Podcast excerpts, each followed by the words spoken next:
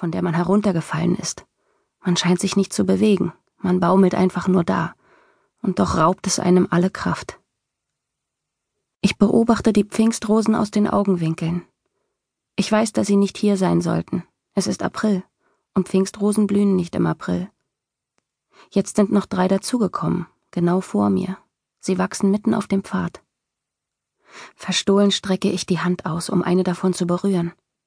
Sie fühlt sich trocken an, und ich merke, dass sie aus Stoff ist. Dann sehe ich Nancy ein Stück vor mir. Sie liegt auf den Knien, die Haare fallen ihr ins Gesicht, und das Blut läuft ihr in die Augen. Um den Hals hat sie ein weißes Baumwolltuch, das mit blauen Blumen bedruckt ist, Jungfer im Grün. Es gehört mir. Sie hebt den Kopf, sie streckt mir flehend die Hände entgegen. Sie trägt die kleinen goldenen Ohrringe, um die ich sie früher beneidet habe. Aber jetzt missgönne ich sie ihr nicht mehr. Nancy kann sie behalten, weil dieses Mal alles anders sein wird. Dieses Mal werde ich zu ihr laufen und ihr helfen. Ich werde sie aufrichten und das Blut mit meinem Rock abtupfen. Ich werde einen Streifen Stoff als Verband aus meinem Unterrock reißen, und nichts von allem wird geschehen sein. Mr. Kinnear wird am Nachmittag nach Hause kommen. Er wird die Auffahrt heraufreiten. McDermott wird das Pferd nehmen. Mr. Kinnear wird in den Salon gehen. Ich werde ihm Kaffee machen.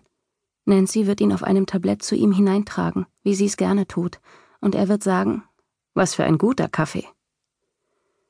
Abends werden die Glühwürmchen im Obstgarten zum Vorschein kommen, und beim Schein der Lampe wird es Musik geben. Jamie Walsh, der Junge mit der Flöte. Ich bin fast an der Stelle angekommen, wo Nancy kniet. Aber ich falle nicht aus dem Schritt, ich laufe nicht zu ihr. Ich gehe in meiner Zweierreihe weiter, und dann lächelt Nancy. Nur mit dem Mund. Ihre Augen sind hinter dem Blut und den Haaren nicht zu sehen und dann zerplatzt sie zu farbigen Flecken, einem Wehen roter Stoffblüten über Steinen.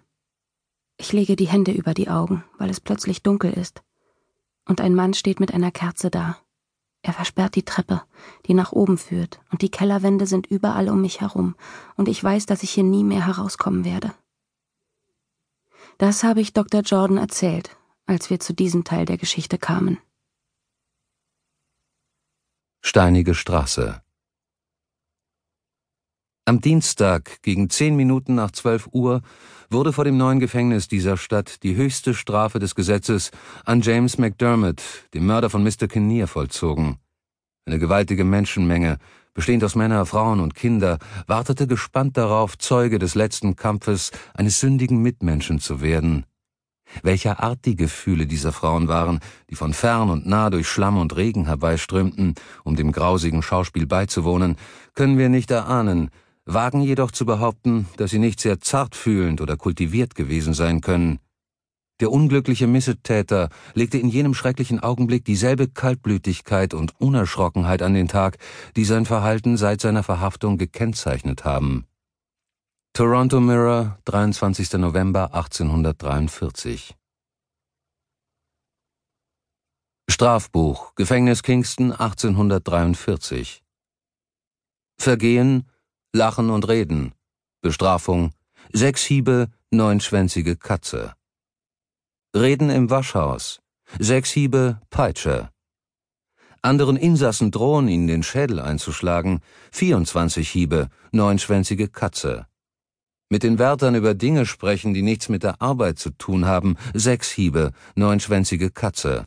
Klagen über Rationen, wenn von Aufsehern aufgefordert, sich zu setzen. Sechs Hiebe, Peitsche und Brot und Wasser. Beim Frühstück herumstarren und unaufmerksam sein, Brot und Wasser. Arbeit verlassen und Abort aufsuchen, wenn ein anderer Insasse dort ist, 36 Stunden Dunkelzelle und Brot und Wasser. McDermott zwang mich mitzugehen und drohte mir so schwer, wenn ich erzählte, was geschehen, mich zu töten mit dem Gewehr. McDermott stand vor dem Gericht. Nie hätte ich das getan, die schöne Grace hat mich verführt, sie trieb mich dazu an. Und da trat Jamie Walsh nach vorn und schwor nach altem Brauch, Grace hat ja Nancy's Kleider an und Nancy's Haube auch. Sie hängten McDermott am Halse auf, bis er gestorben war. Und Grace ward ins Gefängnis gesperrt, muss seufzen dort viele Jahre. Zwei Stunden musste er hängen am Strick.